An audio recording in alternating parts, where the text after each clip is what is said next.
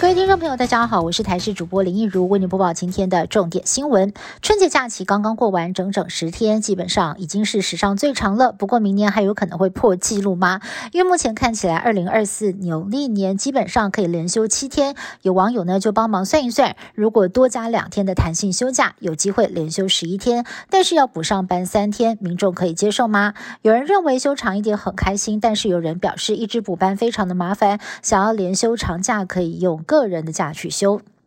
室内免戴口罩的新制就快要开跑了。指挥官王必胜透露，这几天就会公布第二阶段口罩令解封。除此之外，包含了入境唾液筛检制度、确诊者检疫规定，还有新冠肺炎的法定传染病等级都会陆续松绑。其中，口罩还有边境检疫会率先实行，而室内可免戴口罩的相关细节规定，预计在本周就会公布了。天文迷要注意了，今年最亮的彗星来的二零二二一三 ZTF 彗星，二月一号将会最接近地球，有望成为今年最亮的彗星。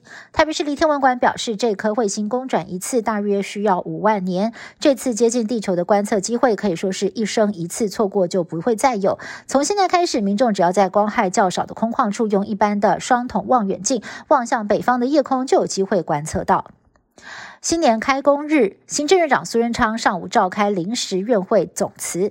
苏贞昌在离别感言当中，肯定行政团队被留下来的阁员都通过了检验，真的是纯度万分之九九九九，自己能力有限，由带头的人来承担。他也赠送茶叶，期许内阁团队继续耐高温泡好茶。而在拍摄毕业大合照的时候，苏贞昌从头到尾面带笑容，心情显得相当不错。离场的时候，还向所有的人鞠躬致意。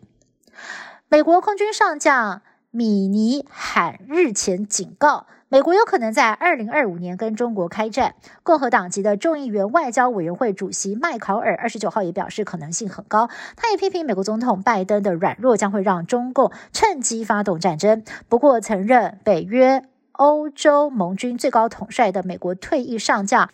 史塔福瑞迪斯则是持相反的意见。眼看俄军在乌克兰战场节节失利，中国国家主席习近平将会更加谨慎，降低美中开战几率。澳洲西澳政府宣布，最近弄丢了一颗含有放射性铯一三七的胶囊，它是在运送途中遗失的，里面的辐射含量相当于一个小时之内要做十次的 X 光。西澳政府因此向部分地区发布辐射警报，但是当局坦言，要找回遗失的放射胶囊真的是有难度。十天年假刚结束，而过年期间少不了的聚会聚餐，让不少的民众发现连日大啖美食，好像体重也跟着增加了。对此，营养师就建议了，年后可以摄取高膳食纤维的食物，像是蔬菜，还有优质的蛋白质以及植物性蛋白质跟白肉等等，循序渐进的回到年前正常的饮食习惯。以上新闻是由台新闻部制作，感谢您的收听。更多新闻内容，请您持续锁定台视各界新闻以及台视新闻 YouTube 频道。